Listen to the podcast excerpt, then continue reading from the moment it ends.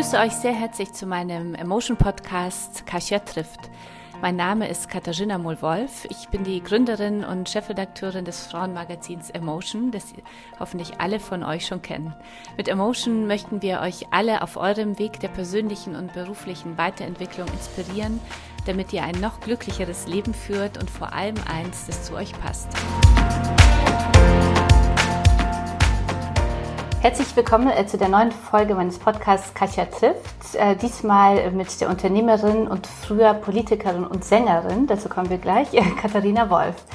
Äh, Katharina ist 35 Jahre alt, äh, hat Jura studiert, genauso wie ich. Dazu kommen wir auch gleich noch.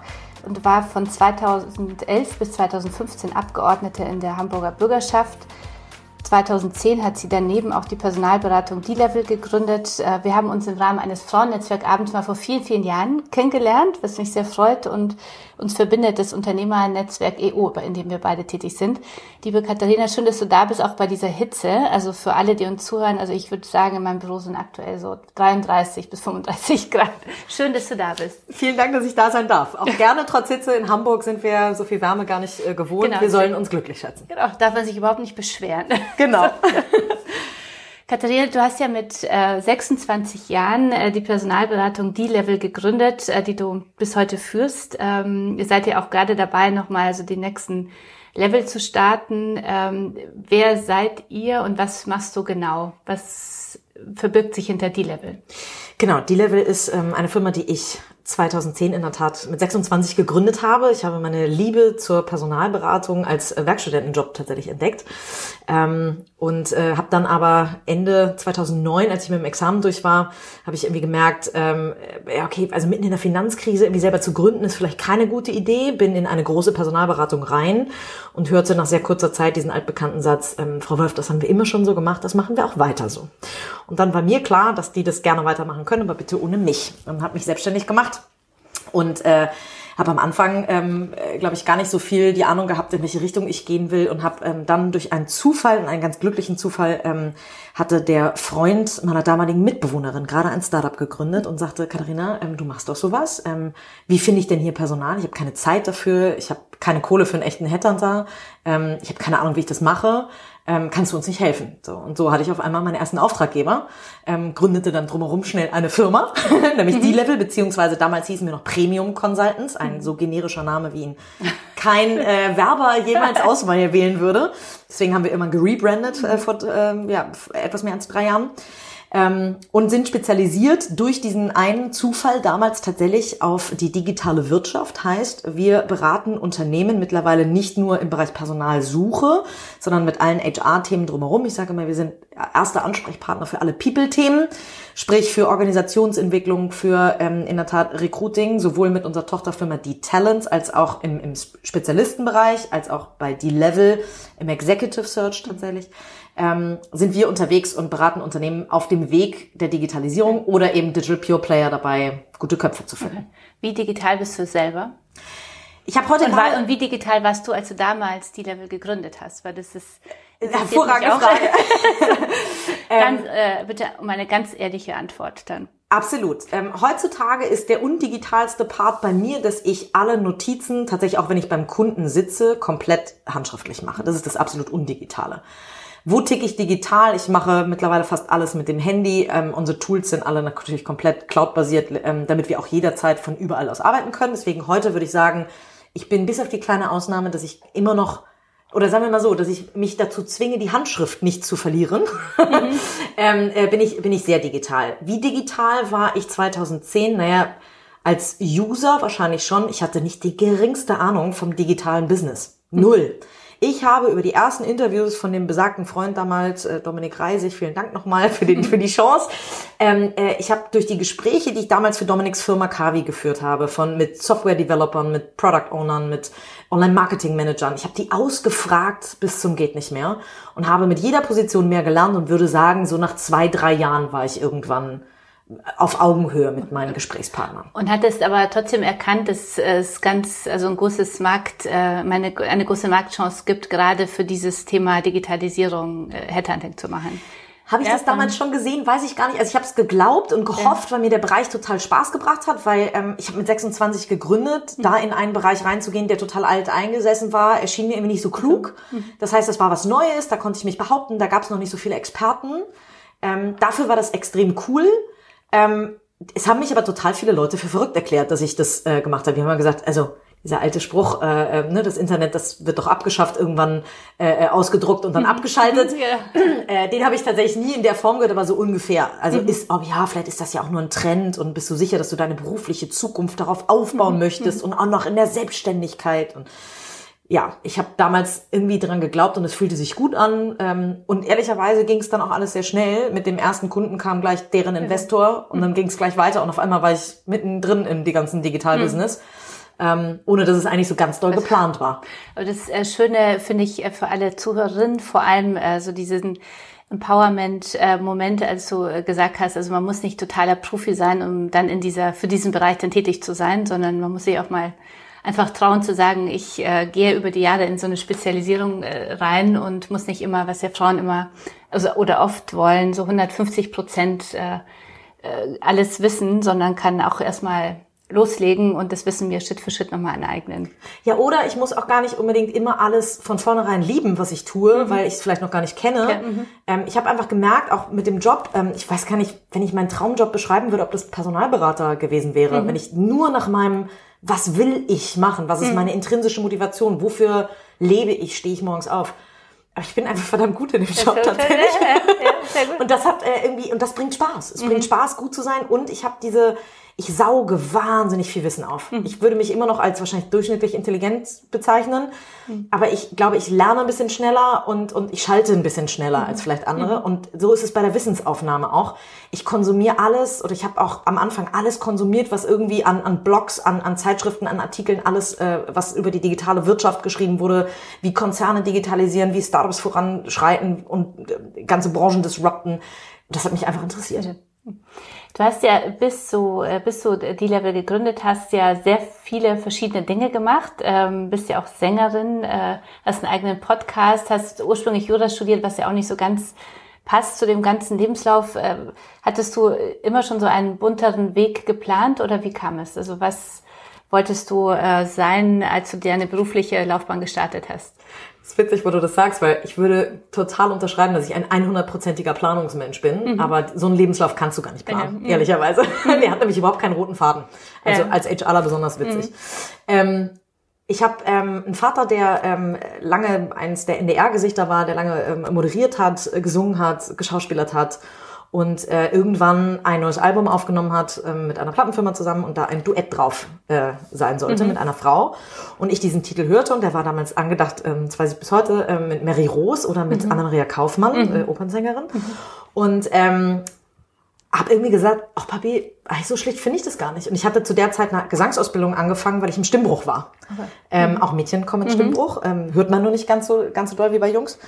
Und war dann eh schon so ein bisschen im Thema drin und habe das gemacht. Und deswegen, das war null geplant. Das ist auch, dass das so gut funktioniert hat, das war durch Zufall eine Marktlücke, dass Vater und Tochter zusammen singen. Ähm, und das hat, hat sehr gut funktioniert. Und dann irgendwie genauso der Schritt in die Politik rein. Ähm, das kam, also hab du singst dann noch so oder? äh, unter der Dusche und im Auto saß Also, ich okay. immer. Und ganz selten ab und zu mal auf einer Hochzeit, wenn mich ganz liebe Freunde bitten. Dominik Reisig, mein erster Kunde zum Beispiel, auf, der, auf deren Hochzeit habe ich gesungen. Okay. Genau. Ähm, nee, sonst tatsächlich, äh, also ich mache ab und zu noch so Gesangstraining für mich selber, also einfach, dass ich mal wieder Songs singe und so, einfach um äh, äh, singen zu können, ist auch, also es ist ein Muskel. Ja, Übung. Mhm. Und deswegen, äh, und deswegen Übung und deswegen ähm, versuche ich das nicht zu verlieren. Aber ähm, Singen macht dir auch glücklich und entspannt. und die du das- Bauchmuskeln. Und die Bauch ah, okay. Ich hasse, äh, ich hasse Bauchmuskeltraining, deswegen ist das dann meine Form von Ah, okay. Bauchmuskeltraining. Und dann äh, kamst du ja, wie kamst du zu dem politischen Aktivität? Genau, ähm, also ich habe mit 14 meine erste Sendung gedreht, mit 16 die erste Platte aufgenommen und mit 18 durfte ich das erste Mal wählen und ähm, fand das fand alle Parteiprogramme irgendwie Mist. Und habe bei allem mich irgendwo ein bisschen wiedergefunden. Das ist auch nach wie vor so. Ich würde sagen, ich bin wahrscheinlich ein bunter Vogel, was was wirkliche Parteigehörigkeit eigentlich zugeht. Ich bin CDU-Mitglied, weil ich da auch dann später für die in der Bürgerschaft saß. Aber ähm, ich finde heute bei den Grünen genauso viele Themen, ehrlicherweise, wie bei der CDU, die ich gut finde. Finde vielleicht bei den Grünen ein paar mehr Themen, die ich doof finde, als bei der CDU. Obwohl, weiß ich auch gar nicht. Ich gehe mit meiner Partei momentan sehr hart ins Gericht. Momentan gerade nicht leicht ist, so sich zu entscheiden. Also klar gibt es ja. ein paar Parteien, wo man sagt, auf keinen Fall, aber ja, und, es ist, und es ist eine People-Wahl mittlerweile. Ne? Mhm. Also ja, ich finde, find ich, ich bin große Katharina mhm. Fegebank-Fan mhm. tatsächlich. Mhm. Deswegen äh, weiß ich, bin ich noch mhm. gespannt, wie das, wie meine nächste Wahl ausgeht. Äh, Markus Weinberg als CDU-Kandidat hat mit Sicherheit noch äh, Chance, sich dazu beweisen.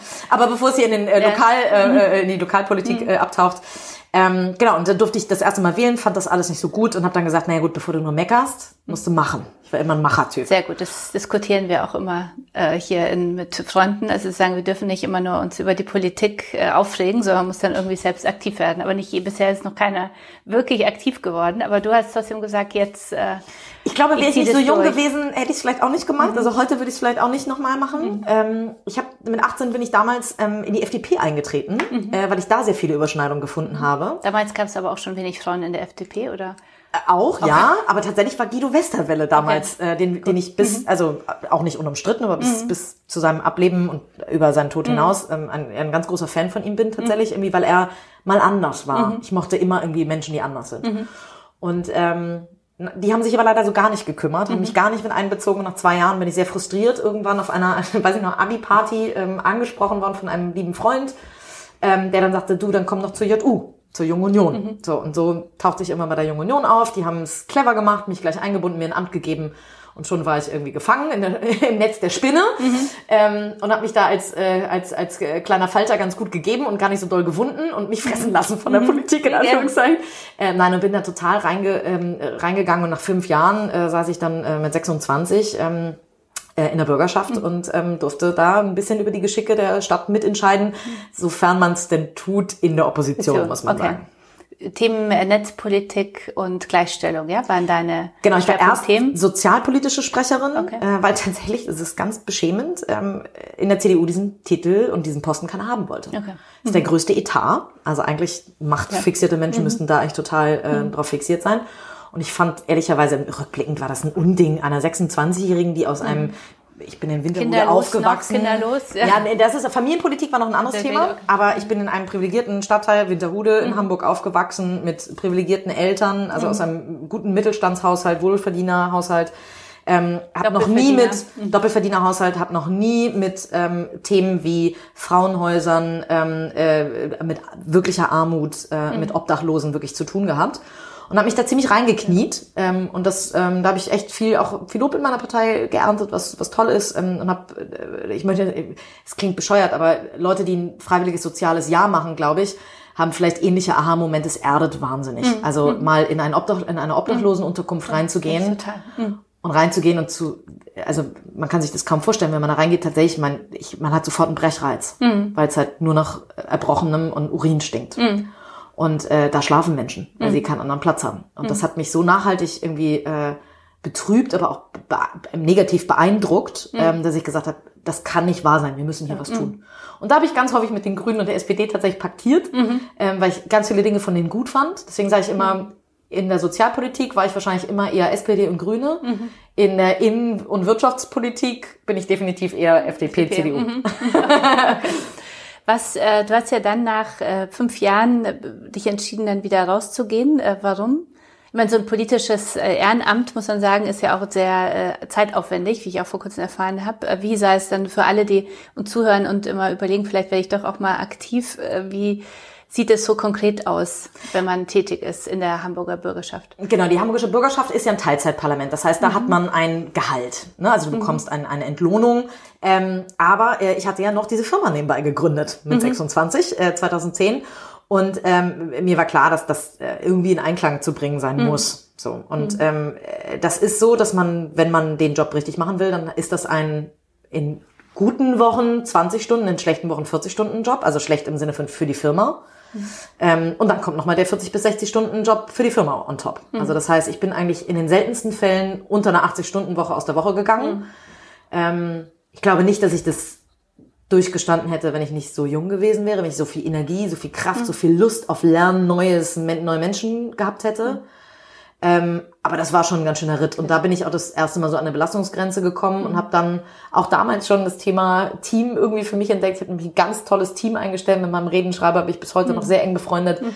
Die mir unheimlich viel ähm, von den Schultern genommen haben und mir den Job so erleichtert haben, dass ich wirklich beides unter den Hut bekommen mhm. habe. Trotzdem hast du dann irgendwann die Reißleine ich dann immer gezogen, genau hast gesagt, jetzt muss ich mich entscheiden. Ja, jein. Mhm. Ähm, äh, ich war eigentlich schon, wir waren gerade schon wieder in der Aufstellung, da bekam ich leider eine äh, Krankheitsnachricht von meinem Vater, der mhm. ähm, äh, an ja eine Unterform von ALS erkrankte, ähm, ist auch mhm. groß durch die Medien gegangen, deswegen mhm. äh, kann ich da relativ offen mhm. drüber sprechen. Und das ist keine Krankheit, mit der man, ich möchte nicht sagen, spaßen kann. Und damals war die Prognose noch deutlich schlechter, als sie äh, heute tatsächlich ist. Also ihm geht's den Umständen entsprechend gut, Gott sei mhm. Dank. Ähm, aber damals äh, war die Entscheidung dann äh, äh, zu sagen, okay, möchte ich meine Abende mit Politik verbringen oder mit dem äh, einen Menschen, oder ich habe eine ganz kleine Familie nur, nur Mutter, Vater und äh, Großeltern. Mhm. Ähm, ich habe keine Geschwister, keine mhm. Cousinen und so, mhm. also ne, das ist äh, ganz klein. Und dann habe ich die Entscheidung einfach pro Familie getroffen, aber auch pro Unternehmen. Mhm. Wir äh, sitzen ja heute zusammen, weil äh, uns ja das Thema, wir sitzen ja oft schon äh, oft zusammen, mit den Freunden sind ja auch Nachbarin, muss man wissen.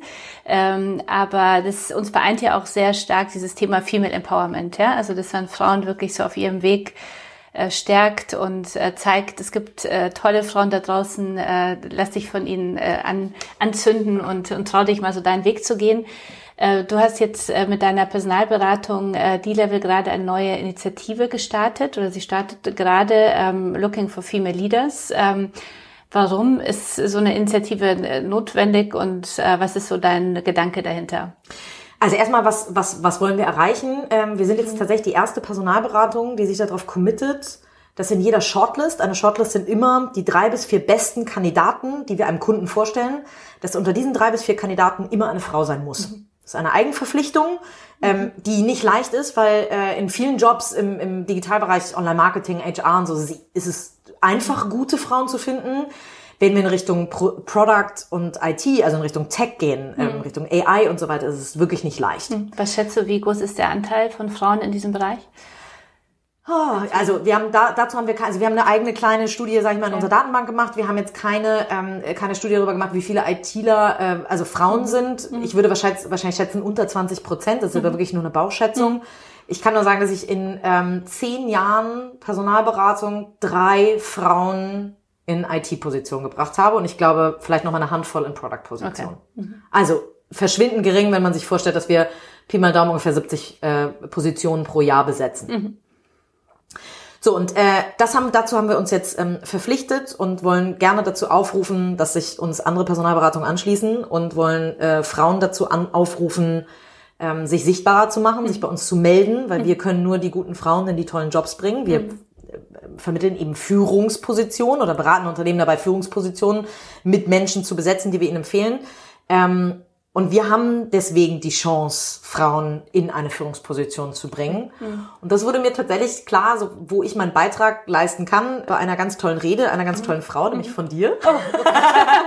ähm, äh, tatsächlich, also natürlich, der Gedanke geistert schon ganz lange bei mir rum, mhm. aber ich habe, ähm, äh, du hast bei deinem Emotion Award, mhm. hast du eine ganz tolle äh, Eingangsrede gehalten, wo du ganz viel darüber gesprochen hast, wie wir Frauen uns unterstützen und mhm. jeder muss seinen Beitrag leisten die Frauen, die ausgezeichnet wurden an dem Abend, ich hatte teilweise ja, Tränen in den Augen, ähm, hast du ja auch mit ganz vielen mhm. von den Podcasts äh, tatsächlich gemacht, mhm. ähm, wie viel die für Frauen insgesamt kämpfen und nicht mhm. nur für sich selber, sondern ganz viel für, für, die, für uns Frauen insgesamt. Mhm.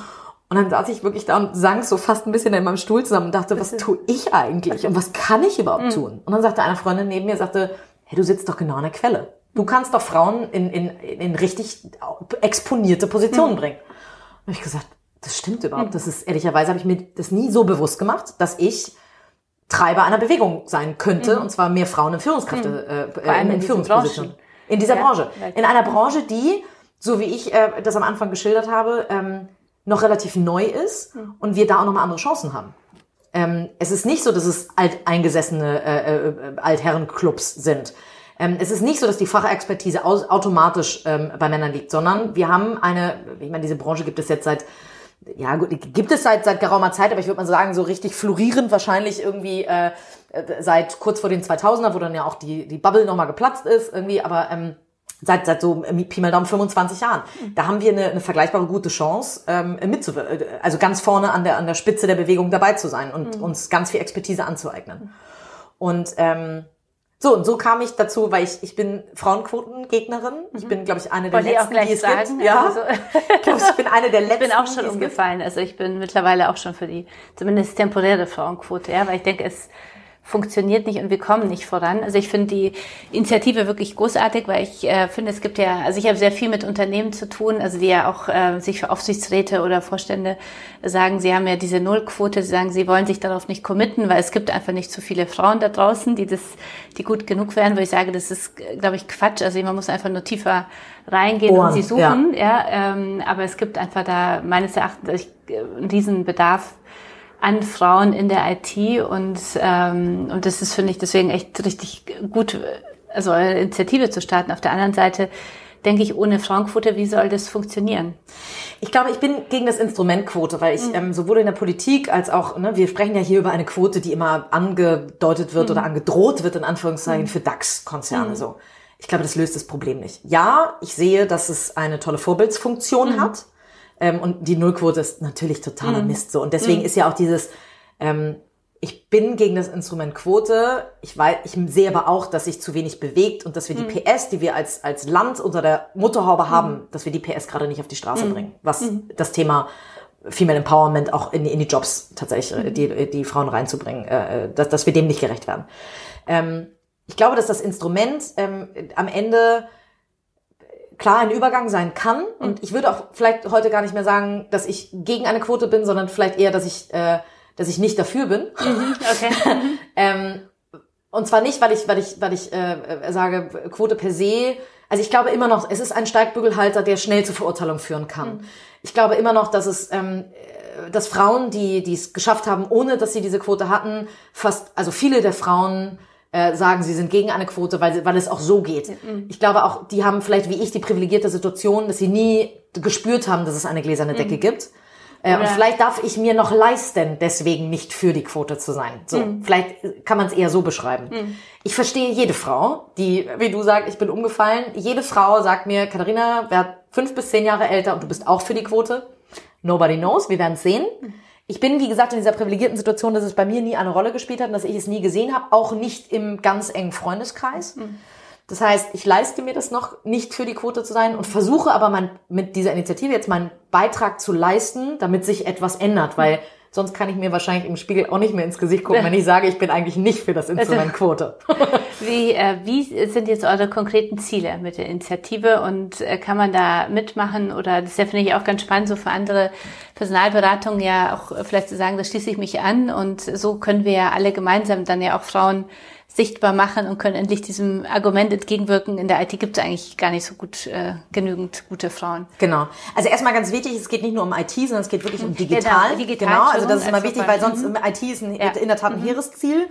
Ähm, also wir haben mal so ein bisschen geguckt, bei uns so ein bisschen die, die, die Zahlen uns angeguckt. In den letzten drei Jahren, wie gesagt, wir haben so ungefähr 70 äh, pro Jahr, Pi mal Daumen, also haben wir knapp 200 Führungspositionen besetzt. Darunter waren tatsächlich nur 19 Frauen. Ähm, und das ist keine gute Quote, weil das sind weniger als 10 Prozent. Ähm, und das sind nicht nur IT-Positionen, sondern eben auch Marketing und HR und Berufe, wo man Frauen viel schneller vermuten würde. Ähm, unsere Shortlist, wie gesagt, die besten drei bis vier Kandidaten, ähm, die äh, wir dem Kunden vorstellen, ähm, da waren überhaupt nur auf 52 Prozent dieser Shortlists beim Kunden, also bei 52 von, von 100 Projekten, ähm, waren, war überhaupt nur eine Frau, mindestens eine Frau vertreten. Das heißt, wir haben unseren Kunden, wir haben 48 von 100 Kunden Frauen vorenthalten, vielleicht weil wir nicht tief genug gebohrt haben, vielleicht weil Frauen nicht so auf sich aufmerksam machen wie Männer. Ähm, aber das ist die Zahl, die wir, also nicht aus bösem Willen, aber die wir, äh, äh, ja, die sich so ergeben hat in den letzten Jahren. Deswegen ist äh, unser Ziel jetzt tatsächlich zu sagen, okay, wir wollen in den nächsten zwölf Monaten ähm, unseren Pool an weiblichen Führungskräften um mindestens 50 Prozent vergrößern, damit wir eben das ist jetzt eine Milchmädchenrechnung, äh, dass wir dann auf 48 Positionen oder, oder Shortlist ähm, Frauen vertreten haben. Aber damit lösen wir auf jeden Fall schon mal das Problem, glaube ich, dass wir einfach die Wahl nicht haben. Also jeder, der sagt, es gibt die guten Frauen nicht, da glaub, bin ich bei dir, der, der glaube ich, erzählt Quatsch. Wir müssen die aber finden. Und wir können sie finden über äh, unseren Research, über ne, äh, Netzwerke, über ähm, sowohl persönliche Netzwerke als auch über Business-Netzwerke wie LinkedIn und Xing. Aber wir müssen eben auch ähm, also Frauen müssen auch auf sich aufmerksam machen. Ich würde sagen, wie machen denn Frauen jetzt auf sich aufmerksam, um in deinen Blick zu kommen? Genau, also ich glaube, ähm, wo du, also klar, Pressearbeit und so, das mhm. ist was, was uns immer schnell auffällt, wenn jemand, äh, ähm, wenn eine Frau als Speaker irgendwo bei Konferenzen, also für uns einschlägige Digitalkonferenzen ist, wenn ähm, eine Frau in, in Zeitschriften ist. Mhm. Ne, ähm, da gibt's ganz viele, so eine äh, Claudia Frese oder so von, mhm. von, von, von Mayhammer oder so, die macht da einen fantastischen Job. Julia Stern mhm. von 1 und 1. Mhm. Also ganz viele Frauen machen da einen fantastischen Job. Mhm. Die sehen wir schnell. Das sind aber auch die, die ganz oben schon angekommen sind meistens. Ähm, was brauchen wir also mehr? Wir brauchen mehr Initiativbewerbungen von Frauen in Führungspositionen. Und zwar, Männer machen das manchmal sehr platt und, und verkaufen sich manchmal sehr uninteressant. Ich glaube, da sind wir Frauen besser. Mhm. Ich glaube, wir sind viel besser darin zu sagen, ähm, das ist mein Lebenslauf, ähm, dann und dann möchte ich wechseln ähm, äh, oder habe vielleicht auch ein bisschen Vorlauf, ich habe nicht den Druck, das und das wären Positionen, die spannend sind, bitte sprecht mich an. Dann haben wir eine Chance, in unserer Datenbank die so gut zu hinterlegen, zu taggen, in ja. Anführungszeichen, mhm. dass wir sie zu gegebener Zeit wieder aus der Schublade hervorholen können. Okay. Denn natürlich haben wir nicht immer sofort für jede Frau oder auch für jeden Mann mhm. die passende Position. Das heißt, was kann man machen? Man kann entweder über die gängigen ähm, äh, äh Instrumente gehen, auf sich aufmerksam zu machen, insgesamt in der Branche. Mhm oder sich gerne bei uns melden, äh, gerne direkt bei mir, Wolf Doppel, äh, mit Doppel F at d-level.de. Ähm, super gerne melden, können wir vielleicht noch mal einen Folgentext mhm. mit reinnehmen. Ähm, äh, einfach mit der klaren Initiative, ich würde gerne einfach bei euch ähm, eine der tollen Frauen sein, die in Zukunft auf den 48 äh, äh, Shortlist steht, auf denen vielleicht noch keine Frau stand. Wie ist es, wenn ich äh, selber auch eine Personalberatung habe und, und jetzt äh, auch heute zuhöre und sage, das klingt spannend, da mache ich mit, da kann ich auch unterstützen? Genau, wir wollen daraus ähm, ein bisschen ein, also wir werden daraus jetzt keinen Verein oder so äh, mhm. machen, sondern wir wollen ein, ein, ein, damit irgendwie ja auch ich glaube, nur Netzwerken reicht nicht, sondern wir müssen uns zusammentun, Austausch. Also ich habe äh, ähm, mit, mit der Deutschlandchefin von Russell Reynolds zum Beispiel, ähm, Ulrike Wiedewild, eine, eine ganz tolle äh, Beziehung mittlerweile. Ähm, äh, und das, glaube ich, funktioniert auch, weil wir zwei Frauen sind. Mhm. Ähm, es gibt diese auch Freundschaften. Konstanze äh, von iPotentials ist mhm. auch äh, ganz ganz tolle Frau, mit der ich auch mich regelmäßig austausche. Ähm, ich glaube, wenn wir wenn wir uns alle schon mal alleine zusammentun würden, die vielleicht Frauen an der Spitze äh, haben, mhm. äh, wäre schon mal viel gewonnen. Äh, Männer sind mindestens genauso herzlich eingeladen um dann vielleicht auch irgendwie uns im regelmäßigen Austausch auch zu bewegen, um vielleicht den Kandidaten mehr in den Vordergrund zu stellen als unser Konkurrenzverhältnis mhm. und in dem Fall die Kandidatin in den Vordergrund zu stellen. Das heißt, regelmäßige Netzwerk-Events ähm, äh, dieser Beratungen mit einer klaren Agenda, ähm, so wie wir heute Events machen für Kunden etc., würden wir gerne eben auch ein Event in, ins Leben rufen, bei dem wir uns als Personalberatung Gedanken machen, wie wir dieses Thema noch besser mhm. fördern können. Dann bekomme ich äh, manchmal die Frage, ich bin ja auch sehr stark in diesem Thema Female Empowerment unterwegs und finde ja, dass vor allem in der Digitalisierung, aber auch äh, speziell jetzt auch in, in MINT-Bereichen und sowas Frauen ja eine Riesenchance haben, weil es uns viel zu wenige gibt und, und ich immer Angst habe davon, äh, wenn äh, die künstliche Intelligenz nur von Männern ja, entwickelt wird. ja, ja. Also das ist wirklich schreckliche, äh, schreckliche Vorstellung. Äh, es kommen aber natürlich dann immer Kritikpunkte dazu, auch aus dem äh, Bekannten- und Unternehmerkreis, die sagen, ja, wir Frauen haben ja jetzt diesen riesen Vorteil, weil wir kommen jetzt, wenn du nur ein bisschen IT, ein bisschen programmieren kannst, kommst du auf jede Bühne und, und das ist natürlich auch gefährlich. Ja, wie ähm, wie stehst du dem gegenüber? Weil ich sage immer, das verstehe ich, also das verstehe ich, aber es kann nicht sein, dass wir nur, weil wir ein bisschen programmieren können, dann die als IT-Expertin verkauft werden. Aber ist es wirklich so oder wie wie hast du das Gefühl? Wie empfindest du es? Werden also wir übervorteilt schon? Also ich glaube, wir Frauen neigen ja so rein von der, von der Personality her gar nicht dazu, dass wir uns auf irgendeine Bühne stellen, ohne dass wir was zu sagen haben. Mhm. Da sind wir, also und da, da sage ich jetzt einfach mal pauschal, wir Frauen, mhm. ähm, da bin ich vielleicht auch eher typisch Mann. Also ich hoffe, mhm. dass ich meistens Ahnung habe von dem, was ich rede, aber mhm. ähm, äh, die wenigsten Frauen trauen sich alleine, sich irgendwo hinzustellen, selbst wenn sie Ahnung haben. Mhm. Also ich habe noch nie erlebt, dass eine Frau als IT-Expertin irgendwo verkauft wurde und mhm. gar keine Ahnung hatte. Habe ich noch nie erlebt, tatsächlich. Also deswegen, da kann ich null Übervorteilung irgendwo sehen.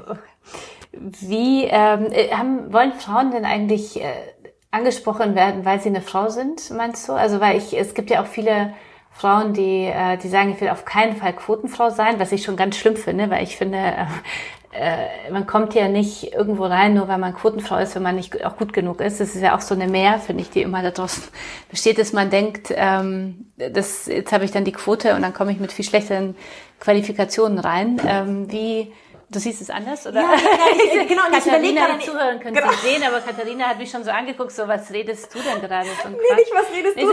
Ich glaube, das ist es gar nicht, dass ich das, also, wenn ich ähm, in einen Job reinkommen würde, der per Quote verordnet wird, würde ich niemals denken, habe ich absolutes Selbstbewusstsein zu denken, ich kann das, was die verlangen. Ich hätte aber Angst, dass die Männer äh, mich verurteilen dafür, darüber, dass es ein Quotenjob sein könnte und dass ich keine, ich habe komme so oft, häufig in einen Raum und habe eine Kompetenzvermutung, so, weil ich eine erfolgreiche Beratung aufgebaut habe, etc.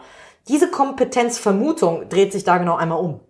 Und äh, wenn ich in den Raum komme und mir erstmal die Kompetenz abgesprochen wird, weil ich ja über eine Quote reingekommen bin und ich, dann habe ich den doppelten Weg zu gehen, wie jeder andere Mann, um meine Kompetenz unter Beweis zu stellen. So, Da das, denkst du, dass das eher das ist, was Frauen da das würde mich abschrecken.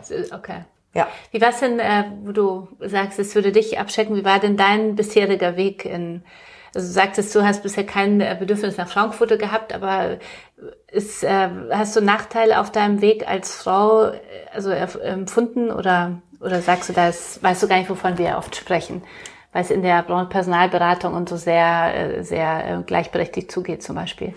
Oder in Ähm, der Politik, wo du tätig warst. Genau, ich glaube, das hat, also weder in der Politik noch in der Personalberatung per se geht es total demokratisch oder, oder, oder Frauen bevorteilen zu. Ähm, das hat aber, glaube ich, weniger was mit meinem Job zu tun, sondern mit mir als Person. Ich habe das ganz große Glück, in einem Haushalt groß geworden zu sein, wo meine Mutter, ähm, ich glaube, in dem Monat meiner Geburt ihre Praxis eröffnete, die ist Ärztin. Das heißt, ich kenne das gar nicht anders, als dass eine Frau ihren Mann steht, um es mal blöd zu sagen. Ähm, deswegen bin ich vielleicht nie in die Situation reingerasselt, weil ich aus jeder Situation, selbst wenn ich Opfer von Sexismus in Anführungszeichen wurde, weil mir jemand einen dummen Spruch gedrückt hat. Und das ist das Härteste, was ich bisher erfahren habe. Gott sei Dank. Also dadurch, dass ich nie einen männlichen Chef hatte, ich hatte tatsächlich zwei, zwei Chefs in meinem Leben, die waren beide weiblich. ähm, ich hatte nie einen, einen weiblichen Chef, der äh, irgendwie mich zwingen konnte, irgendwas zu tun, damit ich befördert werde. Ähm, und davor, und das ist halt wirklich der, also das ist nicht Sexismus, sondern das ist sexuelle Belästigung. So, und ich glaube, die Unterscheidung zu machen ist auch nochmal ganz wichtig. Ähm, äh, Sexismus natürlich im Dirndl werden auch, wird auch mir gesagt, dass ich, äh, dass ich tolle Brüste habe oder dass ich einen großen Hintern habe oder keine Ahnung was. Und ja, ich werde auch als Führungskraft, als Frau anders wahrgenommen als als Mann. Und ähm, so viele, und ich unterliege sogar manchmal, dass ich vielleicht einen Spruch bringe, den ich einem Mann gegenüber nicht gebracht hätte. Deswegen dieser Alltagssexismus, der ist in unserem Leben so integriert irgendwie. Das ist äh, manchmal auch wirklich erschreckend. Also ich ertappe mich manchmal auch selber dabei. Ähm, aber nein, ich habe nie erlebt, dass, dass es mir irgendwas verbaut hätte oder vielleicht auch, dass ich es mir habe verbauen lassen. Ich habe immer relativ schnell reagiert und habe an mich geglaubt und das, wie gesagt, habe ich ganz doll meinem Elternhaus zu verdanken. Meine Eltern haben mir immer das Gefühl gegeben, wenn nicht du, wer dann? Und es ist vollkommen egal, ob ich Junge oder Mädchen bin. Sehr gut. Kann man nur vielen, äh, vielen, äh, also hoffen, dass viele Eltern zuhören. Also ich nehme das auch mit für meine eigene Erziehung unserer Tochter, äh, dass man dieses Selbstbewusstsein wirklich versucht, den vor allem den Mädchen schon mitzugeben, dass alles möglich ist und dass einfach Gender überhaupt keine Rolle spielt. Ja, also ich glaube Und, auch. und, und, und trotzdem weiß ich natürlich, wovon Frauen reden, Ja, weil aus Erzählungen, ne? Ja. Also vollkommen klar, eine sehr gute Freundin von mir ist, ist, ähm, äh, ist Notarin. Ah, furchtbar. Also das ist auch noch eine, ganz, eine Branche, die extrem ist. Und in der Politik, wenn man da nicht aufpasst, ist man ganz schnell. Aber ich konnte immer, das ist so blöd, ich bin bis heute wahnsinnig auch trinkfest? Ja. weil ich immer bei den ganzen Abenden, ich bin immer die Letzte gewesen, die mit, am, mit den Männern am Tresen saß. So, weil ich irgendwie einigermaßen trinkfest bin. Und das war Glück. So. Und deswegen wurde ich gar nicht in diese Schublade vielleicht so richtig reingepackt. Wie, äh, du hast ja neben äh, deinem Job äh, trotzdem ja auch das Gefühl gehabt, du musst noch ein bisschen mehr machen und hast einen eigenen Podcast gestartet, Inside Teambuilding. Äh, was äh, möchtest du mit deinem Podcast bewegen und warum dachtest du, da braucht's noch was? Tatsächlich ist die Idee entstanden, ich habe letztes Jahr ein kleines Sabbatical gemacht. Und wo findet man den Podcast? Ja, auch wichtig. Auch wichtig, genau, das nehmen wir gerne vorweg. Auf allen Kanälen eigentlich von Spotify über iTunes, über Podigy, über Soundcloud findet man auf allen gängigen Plattformen. Ähm, und die Idee ist mir letztes Jahr gekommen, ähm, ich habe nach der Politik zwei Jahre echte Auszeit von Öffentlichkeitsarbeit gebraucht. Ich habe super wenig für meine eigene Personalberatung gemacht, sträflich wenig, ehrlicherweise, weil wir natürlich davon leben, bekannt zu sein. Ähm, und hatte dann irgendwann wieder Lust und zwei Freunde kamen auf mich zu und sagten, ähm, dein großes Asset ist, dass du auf Bühnen tatsächlich stehen kannst, dass du dich traust, Dinge anzusprechen, dass du auch, meine PRlerin liebt mich dafür, dass ich gerne auch so, so spreche, dass man eine Headline draus machen kann. Das heißt, im Zweifelsfall ein bisschen provokant. Ähm, und äh, hatte in dieser ähm, Auszeit eben diese Gedanken im Hinterkopf, ja, wieder ein bisschen mehr in die Öffentlichkeit zu gehen. Wenn Leute dich schon drauf ansprechen, dann musst du dir das mal überlegen. Und habe ähm, meine Auszeit in New York tatsächlich gemacht. Die lauteste Stadt, äh, eine mhm. der lautesten Städte der Welt, war für mich der Ruhepol Großartig, tatsächlich. es geht mir genauso. Also ja. ich finde so beruhigend, ja, wenn man da ist, also wirklich. Total. Mhm. Also wenn man keine Termine hat, ja. glaube ich. Mhm. Ne? Mhm. Ähm, und äh, da habe ich dieses Konzept gemacht ähm, und habe ähm, äh, vorher mit Philipp Westermeier gesprochen mhm. von äh, OMR, den du ja auch sehr gut mhm. kennst. Ähm, und habe Philipp gesagt, Philipp, ehrlicherweise, damals war ähm, äh, Pia noch nicht OMR ähm, äh, und äh, habe gesagt, dir fehlt ehrlicherweise eine Frau in deinem ganzen Podcast-Universum und du beleuchtest total viele Geschäftsmodelle immer von, äh, von links, von rechts, von oben nach unten. Mhm. Aber das, was Geschäftsmodelle oder was Startups, was Unternehmen wirklich erfolgreich macht, das beleuchtest du super wenig. Und zwar die Menschen, die da drin arbeiten. Und was hältst du denn davon, wenn du äh, eine Frau hättest, die es moderiert und noch ein Thema macht, was du nicht hast? Und dann sagt mhm. er, oh ja, klingt irgendwie schlüssig. Mhm. Und so sind wir dann, also äh, OMR beziehungsweise Podstars, ähm, eine tolle, die tolle äh, Firma, die Podcasts produziert mhm. von OMR, ähm, äh, produziert uns äh, nach wie vor, äh, macht die äh, technische Produktion. Ähm, und äh, ähm, so ist es entstanden erst und dann habe ich die, ähm, äh, dann habe ich die, das ganze Konzept geschrieben in, in New York und habe äh, gemerkt, wow, da ist irgendwie echt viel Thema drin, da steckt viel Thema drin. So und dann haben wir ähm, angefangen, die ersten Podcasts aufzunehmen. Wir haben halt eine große Bandbreite. Ich habe natürlich auch sehr, sehr viele Kunden einfach angehauen. Mhm. Philipp Pauster aus äh, aus Berlin mhm. und also ein Carsten Horn von Cinemax aus Hamburg und also unheimlich viele, die eh schon Kunden waren oder oder Verbündete, Kooperationspartner, mhm. Kunden, Kandidaten, wie auch immer waren, mit denen ich tolle Gespräche führen konnte und immer irgendwie wieder eine neue Drehe in dieses People-Thema, denn HR, Human Resources, also die humane Ressource ist längst überholt, mhm. aber über alle Themen, über Leadership, über ähm, Recruiting, über ähm, Empowerment äh, von Mitarbeitern, Peak-Performance-Teams, also wir haben eine, eine ganz große Bandbreite ähm, an, an Themen einfach äh, gesehen und, und, und gesammelt in, im Laufe des letzten mhm. Jahres und sind deswegen jetzt auch gerade von einem ähm, wöchentlichen Veröffentlichungsmodus auf 14 Tage gegangen, mhm. weil wir gesagt haben, okay, wir machen zwischendurch immer Specials, aber sonst machen wir alle 14 Tage jetzt wirklich die richtig großen Namen, okay. um mhm nochmal mehr Geschichte, also um nicht redundant zu werden mhm. ähm, und die, dann lieber die ganz großen Geschichten nochmal zu erzählen. Okay. Was ist deine, dein Ziel, deine Vision für deinen Podcast? Och, ich ehrlicherweise hat der jede Erwartung übertroffen okay. bisher, deswegen habe ich gar nicht so, also ich hatte die Erwartung, dass ich damit dem gerecht werde, dass ich wieder ein bisschen in der, mehr in der Öffentlichkeit bin. Ähm, das funktioniert super. Wir ähm, haben super viele Kundenanfragen und Kandidatenanfragen über den Podcast obwohl wir ja null über die Level, also obwohl mhm. ich nie über die Level spreche, sondern immer über die Person, Person, das mhm. kennst du, über die mhm. Person, mhm. die mir gegenüber sitzt und über das Unternehmen, was mir gegenüber sitzt, ähm, hat es eine große Sogwirkung ähm, äh, entfaltet und ähm, wir haben ganz, ganz viele Kundenanfragen darüber. So, das heißt, der, der Lead Generation Faktor, der hat total funktioniert, in der Öffentlichkeit zu stehen. Ähm, ich lerne jedes Mal bei jedem Gespräch, das ist ganz großartig, eine ganz große Inspirationsquelle für mich. Ich, also ich habe heute gerade wieder einen aufgenommen, der grandios ist. Mit Daniel Rettich, einem ganz tollen, ähm, äh, ganz tollen Journalisten, der ein Buch geschrieben hat, der so inspirierend war. Ähm, und deswegen bereichert das mein Leben. Ähm, was habe ich, hab ich vor? Mehr Reichweite, mehr Hörer und so. Mhm. Wir sind ein Nischen-Podcast. Wir haben irgendwie, äh, uns hören HR-Entscheider und HRler. Ähm, okay. Also Hiring Manager, also vom Gründer über Geschäftsführer, über ähm, äh, Führungskräfte und in Unternehmen, ähm, über HR-Abteilung. Äh, wir kriegen wahnsinnig viel tolles Feedback. Von daher würde ich sagen, wenn es so weiterläuft wie bisher, mit noch ein bisschen mehr Reichweite, bin ich total glücklich. Okay. Sehr gut. Äh, bevor wir äh, noch ein bisschen so zum Ende ähm, zu ein paar noch persönlicheren Fragen kommen, interessiert es mich natürlich für unsere Zuhörerinnen vor allem, ähm, nochmal von dir ein paar Tipps zu bekommen. Also wir sparen es ja vorher noch mal kurz an, äh, aber du bist äh, einfach äh, auch großartig in der, zum Thema Selbstvermarktung. Also weil ich ganz positiv finde es wirklich super. Äh, also jetzt auch über den Podcast, aber grundsätzlich auch über die Kanäle.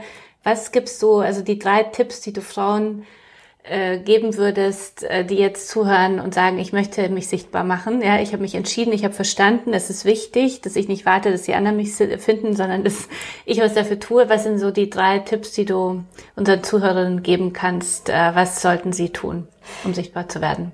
Ich glaube, vorweg gesagt ist total wichtig, dass man auch ein Typ dafür ist, mhm. weil ähm, Authentizität Klar. ist total wichtig mhm. und wenn ich nicht auf Bühnen stehen mag, ähm, mhm. wird das schwierig. Aber es geht auch, also mich würde auch interessieren, weiß nicht, bin ich auf LinkedIn oder auf Xing genau, oder genau. so. So, also deswegen erstmal den Kanal zu finden. Also wir müssen ja auch immer überlegen, mhm. welchen Kandidaten sprechen wir über welchen Kanal, Kanal mit welchem Content mhm. an. Mhm. So und das muss ich mir auch überlegen, was bin ich für ein Typus, ähm, mhm. in, auf welchem Kanal kann ich kommunizieren und mit welchem mhm. Content sollte ich äh, äh, umgehen.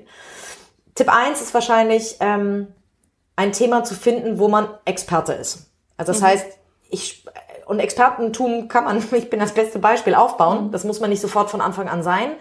Aber ein Thema, was natürlich zu einem passt, wo drin man Experte werden kann, mhm. sage ich mal. Das zweite ist Mut zum, zur Headline, wenn ich mal. Mhm. Ähm, nicht jede, nicht jede provokante Aussage fabriziert einen Shitstorm. Mhm. Ähm, es lohnt sich aber ganz häufig, weil man schneller zitiert wird, zum mhm. Beispiel. Oder mhm. schneller auffällt oder so. Ähm, und dann, äh, glaube ich, ist äh, Disziplin ein großer Faktor. LinkedIn-Beiträge oder, ne, mhm. also Öffentlichkeitsarbeit oder, oder sich, sich selber irgendwie mehr ein bisschen mehr zu vermarkten, ist keine Sache, die innerhalb von zwei Monaten passiert mhm. und wofür man ein bisschen Geduld braucht. Mhm. Das heißt, dranbleiben. Mhm. Ähm, nicht um jeden Preis, aber ähm, Kontinuität, also nicht nach zwei Monaten wird es so sein, dass jeder deinen Namen kennt. Das mhm. dauert ein bisschen. Mhm. Und diese Geduld mitzubringen und ein bisschen Disziplin immer wieder zu schreiben und, und zuzuhören, sich Dinge anzugucken, wieder zu überdenken. Dazu muss man total Lust haben, aber dann ist Disziplin am Ende auch bei der Umsetzung wichtig. Vielen Dank. Jetzt äh, so zum Schluss, wir müssen leider äh, schon langsam äh, zum Ende kommen. Natürlich aber auch an dich die Frage, äh, bin ich gespannt, wie du es als Profi beantwortest. Was sind denn deine Stärken, Katharina? Ähm, also wirklich als Person. Genau. Also, ja? ähm, Durchhaltevermögen. Also ich bin unfassbar zuverlässig. Ich glaube, das ist wirklich etwas, das ist auch mein größter Wert. Es ist mir unfassbar wichtig, dass wenn ich eine Zusage gebe, irgendwas zu machen, dann kann man sich zu 1000 Prozent darauf verlassen, dass ich es dass halte. Sowohl Mitarbeitern gegenüber, als auch Kunden gegenüber, mhm. als auch Freunden gegenüber, Familie gegenüber. Mhm. Ähm, ich habe eine ziemliche Durchhaltungs, äh, ein Durchhaltevermögen, so ist das richtige mhm. Wort. Ähm, das heißt, also das wird mir von Freunden immer wieder gespiegelt, ähm, da wo andere vielleicht schon aufgeben würden, mache ich weiter, aber nicht blind. Also ich mhm. weiß, wo es sich lohnt, äh, äh, äh, wo es sich lohnt zu kämpfen und ich weiß auch, wann es sich lohnt, mal einen Kampf verloren zu geben. Und das dritte ist, ich kann gut pokern. Mhm, okay. Oder blöffen, würde ich sie ja, ja vielleicht nennen. Mhm. Ähm, ich habe immer ganz gut, am Anfang, wie gesagt, ich glaube, diese ganzen Kandidaten, die hätten mir gar nicht so viel mhm. erzählt, wenn ich nicht geblufft hätte, ähm, dass ich was verstehe von dem, was sie okay. mir erzählen. Und das mhm. hätte ich denen gesagt, Achtung, ihr betreibt gerade Wissensaufbau, hätten die es vielleicht gar nicht so bereitwillig gemacht. Mhm. Ich konnte immer gut bluffen und wusste immer, an welcher Stelle ähm, macht ein Bluff Sinn und wo kann ich ihn nicht halten.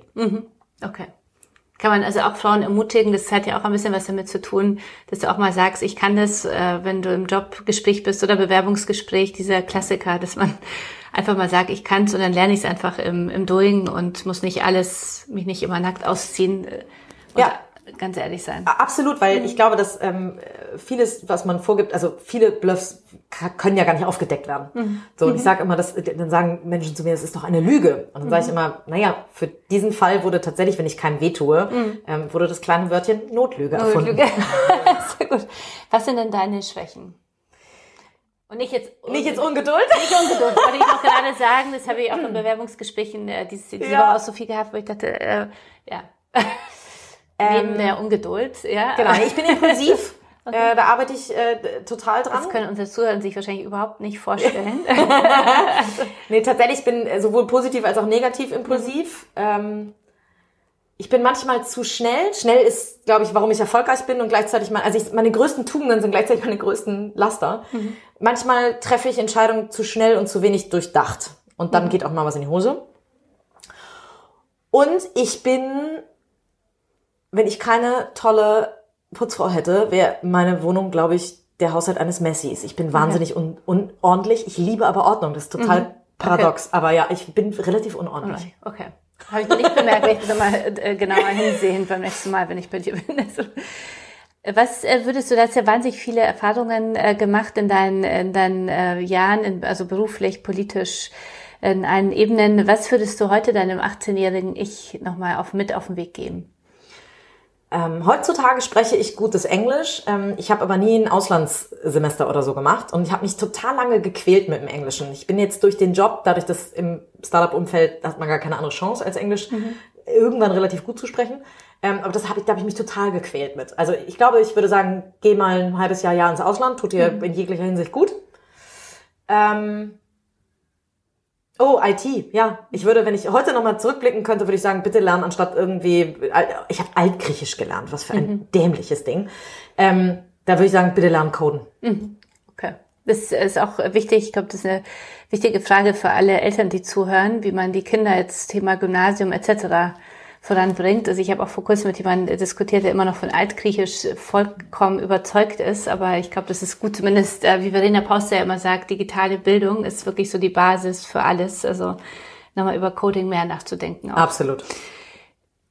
Hast du äh, wei selber weibliche Vorbilder gehabt auf deinem Weg oder wie äh, was inspiriert dich? Also hast du so die die Frauen oder Männer auch vor dir immer wieder so gehabt, wo du gesagt hast, ach von der, das finde ich toll, was sie macht oder äh, die motiviert mich, inspiriert mich oder haben Vorbilder bei dir? Begegnen mir jeden Tag. Okay. Also ich meine Mama ist ein ganz großes Vorbild. In der Tat, wie gesagt, ne, ich bin in dem Monat geboren worden, wo sie ihre Praxis eröffnet hat. Die, ohne die wäre ich heute nicht, wer ich bin. So mhm. und die, das ist eine totale Kämpfernatur. Ist auch total irre auf der anderen Seite. Mami, das hm. tut mir leid, dass ich das so offen sage, aber das, ähm, äh, die ist äh, Wissenschaftlerin, also Ärztin. Hm. Und deswegen hat die überhaupt keinen Wirtschaftsbezug, was uns äh, immer mal wieder vor Herausforderungen stellt. Ich habe total viele, ne? Zu der Initiative hast du mich inspiriert. Mhm. Ähm, ich habe, also ich treffe so viele Frauen, die mich total inspirieren. Ich habe einen ganz tollen Podcast, wie gesagt, gerade mit Claudia Frese von MyHammer gemacht. Ähm, irrsinnig inspirierend. Ähm, ich habe also jeden Tag Veronika Rost von von von Estee Lauder ist eine äh, liebe Freundin von mir. Ähm, ich habe noch nie jemanden erlebt, der so fokussiert ist und so, also und im besten Sinne manchmal auch knallhart ist, ähm, be äh, beneidenswert, mhm. äh, beneidenswert. Ähm, und ich lerne ganz, ganz viel von, von auch vielen Frauen aus meinem Team. Mhm. Also äh, Sarah, meine PRlerin, hat tatsächlich, sie mag immer nicht, wenn ich über sie rede, aber mhm. muss sie jetzt durch, ähm, ich bin kein großer Homeoffice-Fan. Also mhm. Homeoffice ist total richtig und mhm. wichtig und äh, oh Gott, jetzt habe ich einen furchtbaren Satz mhm. gesagt. Das habe ich immer mhm. gesagt in der Politik. Das darf ich nie sagen. richtig und wichtig. ähm, ich finde Homeoffice ein super Instrument, aber bitte nicht jeden Tag. Und sie sitzt mhm. in Paris und macht jeden Tag Homeoffice. Okay. Und sie hat mich eines Besseren belehrt, dass das super funktionieren kann. Wenn man sich vertraut und viel von dem anderen hält, kann das wahnsinnig gut funktionieren. Sehr gut äh, vorletzte Frage. Es ist ja für uns wichtig äh, zu Netzwerken. Also ich sage Frauen immer, also vor allem auch am Anfang des Berufs und habe es auch selber irgendwie so gewusst, aber so richtig aktiv würde ich sagen, bin ich so in den letzten zwei, drei Jahren, also so im Netzwerken, um zu gucken, also wo, mit wem, äh, wen soll ich kennenlernen oder wen kann ich fördern und im Netzwerk äh, einfach auch pflegen, in meinem eigenen Netzwerk pflegen. Wie, äh, welche Netzwerke kannst du empfehlen und wo sollten sich Frauen deiner Ansicht nach bewegen, also die ihre Karriere voranbringen wollen? Also was sind, also was empfiehlst du? Welche Netzwerke, welche Messen, Kongresse etc.? Ich glaube, ich ein super schlechtes Beispiel, denn ähm, ich würde schon sagen, dass ich ein sehr, sehr großes Netzwerk habe, mhm. berufsbedingt. Und mein Job ist es zu netzwerken. Ich bin null der Messen, Veranstaltungs, Netzwerk, okay. Netzwerker, mhm. sondern mhm. Ähm, ich bin der One-on-One-Netzwerker. Okay. Das heißt, mhm wenn ich auf Veranstaltungen gehe, natürlich gehe ich zu einer OMR oder mhm. äh, ne, zum äh, Emotion Women's ja. Day oder zum, äh, äh, also zu, zu diversen äh, tollen Veranstaltungen. Ich bin jetzt auch mal bei der Demexco und so. Also ich lasse mich da immer mal blicken, weil es ein Sehen und Gesehen werden ist. Mhm. Aber ehrlicherweise, die wirklichen Kontakte mache ich im One-on-One, -on -One, beim Mittagessen, beim Abendessen, beim Kaffee trinken, beim so, weil, weil es dann irgendwie eine andere, eine andere Tiefe hat. Mhm. So, und ich bin gut da drin, gute Netzwerke aufzubauen und nicht oberflächliche Netzwerke aufzubauen. Also das wäre so dein Tipp. Also eher zu gucken, wen möchte ich im Netzwerk haben und äh, sich eher mal so zum Lunch oder Kaffee zu verabreden als und mutig anzusprechen. Mhm. So viele Menschen sind so offen dafür, neue Menschen kennenzulernen, solange man ihnen äh, sinnvoll erklärt, warum das Sinn macht. Mhm. Ich sage auch nicht jedem sofort, ich habe die Monsterposition für dich, sondern hey, pass auf, ich glaube, wir könnten füreinander vielleicht irgendwie sinnvoll sein für die Zukunft. Lass uns vielleicht mal kennenlernen, dann haben wir das schon mal geschafft, damit wir mhm. uns mehr im, Hinterkopf haben für das nächste Mal. So, also einfach mal auf Menschen zugehen. Sehr gut. Und dann äh, ist ja schon äh, vielleicht äh, der ein sehr, sehr wichtiger Tipp für unsere Zuhörerinnen und Zuhörer. Was ist äh, dein äh, Glaubenssatz oder dein Lebensmotto, das dich so durchs Leben trägt? Oder hast du überhaupt einen oder sonst hast du etwas noch, was du unseren Zuhörern mitgeben möchtest für ihren Weg? Also es ist kein Lebensmotto, aber mir hat immer viel gebracht. Also habe ich das eine Lebensmotto? Ich glaube nicht. Ähm, aber dieses ähm, man darf auch mal um Hilfe bitten. Mir hat das total mhm. viel gebracht. Ich hätte ganz, ganz, ganz viele Kunden nicht, wenn ich nicht andere Menschen um ein Intro gebeten hätte. Mhm. Und da habe ich mich komischerweise noch nie schwer mitgetan. Und ich glaube, das ist etwas, was, was Frauen wirklich noch lernen müssen. Absolut, was, was mhm. viele, aber auch viele Männer ehrlicherweise. Mhm. Also das ist jetzt auch. nicht nur ein Frauenthema. Mhm. Ähm, ist kein Lebensmotto, aber äh, ich bin tatsächlich nicht gläubig im Sinne der, der Kirche, aber ich glaube irgendwie am Ende wird alles gut und wenn es mhm. nicht gut wird, ist noch nicht das nee, Ende. Sehr schön. Das ist so, ich weiß nicht, ob das ein Glaubenssatz ist, aber ich bin ein sehr positiver Mensch und denke, mhm. das wird schon. Okay, ich hoffe, dass unser Podcast auch gut geworden ist, weil jetzt kommen wir zum Ende. so. Sehr gut. Vielen Dank äh, für deinen Besuch und deine Offenheit. Äh, ganz viel Erfolg für die neue Initiative. Und äh, wo kann man sie jetzt nochmal finden, wenn man dich im Netz finden will? Mich findet man bei LinkedIn, bei Xing, bei Twitter, bei ähm, Instagram äh, und natürlich Katharina auf unserer Seite www.d, also d-level.de. Super. Vielen, vielen Dank. Alles Gute und bis bald. Vielen Dank, dass ich da sein durfte. Und zum Abschluss noch zwei Hinweise in eigener Sache. Zum einen freut euch schon heute auf die nächste Folge von Kasia trifft mit der Agenturgründerin Frenzi Kühne. Und zum anderen seid mit dabei bei unserem zehnjährigen Jubiläum, das wir in Hamburg am 22. November feiern. Einmal mit einem Tag der offenen Tür und äh, zum anderen mit einer großen Jubiläumsfeier. Bei beiden könnt ihr mit dabei sein. Alle Informationen findet ihr unter www.emotion 10 Jahre, 1-0 Jahre und mit etwas Glück sehen wir uns dann in Hamburg am 22. November.